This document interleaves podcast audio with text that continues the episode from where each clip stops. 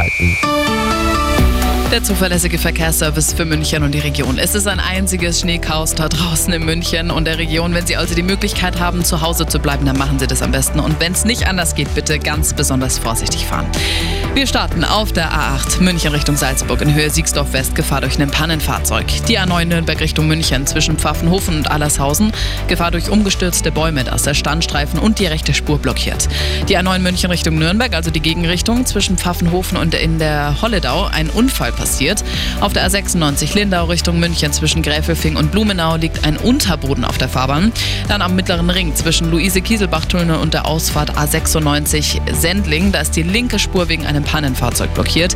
Die B15 Rosenheim Richtung Landshut zwischen Wasserburg am Inn und dem Abzweig nach Röhrmoos in beiden Richtungen Gefahr durch umgestürzte Bäume.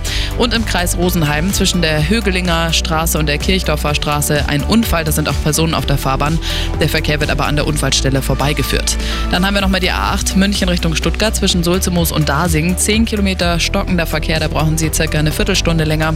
Und die A99 in der Eschenrieder Spange zwischen dem Dreieck Eschenried und Dreieck Allach. 3 Kilometer Stau, 20 Minuten sollten Sie länger einplanen. Dann habe ich noch was vom öffentlichen Nahverkehr. Da sind ja Bus, Tram sowie S-Bahn sind wegen dem Schneechaos eingestellt. Einzig zwischen Leuchtenberg, Ring und Pasing gibt es da einen 20-minütigen Pendelverkehr. Bei der U-Bahn kann es auch zu Ausfällen und Verspätungen kommen. Der Flughafen München ist ja komplett außer Betrieb. Also ich drücke Ihnen die Daumen, dass Sie gut ans Ziel kommen. Das sind die aktuellsten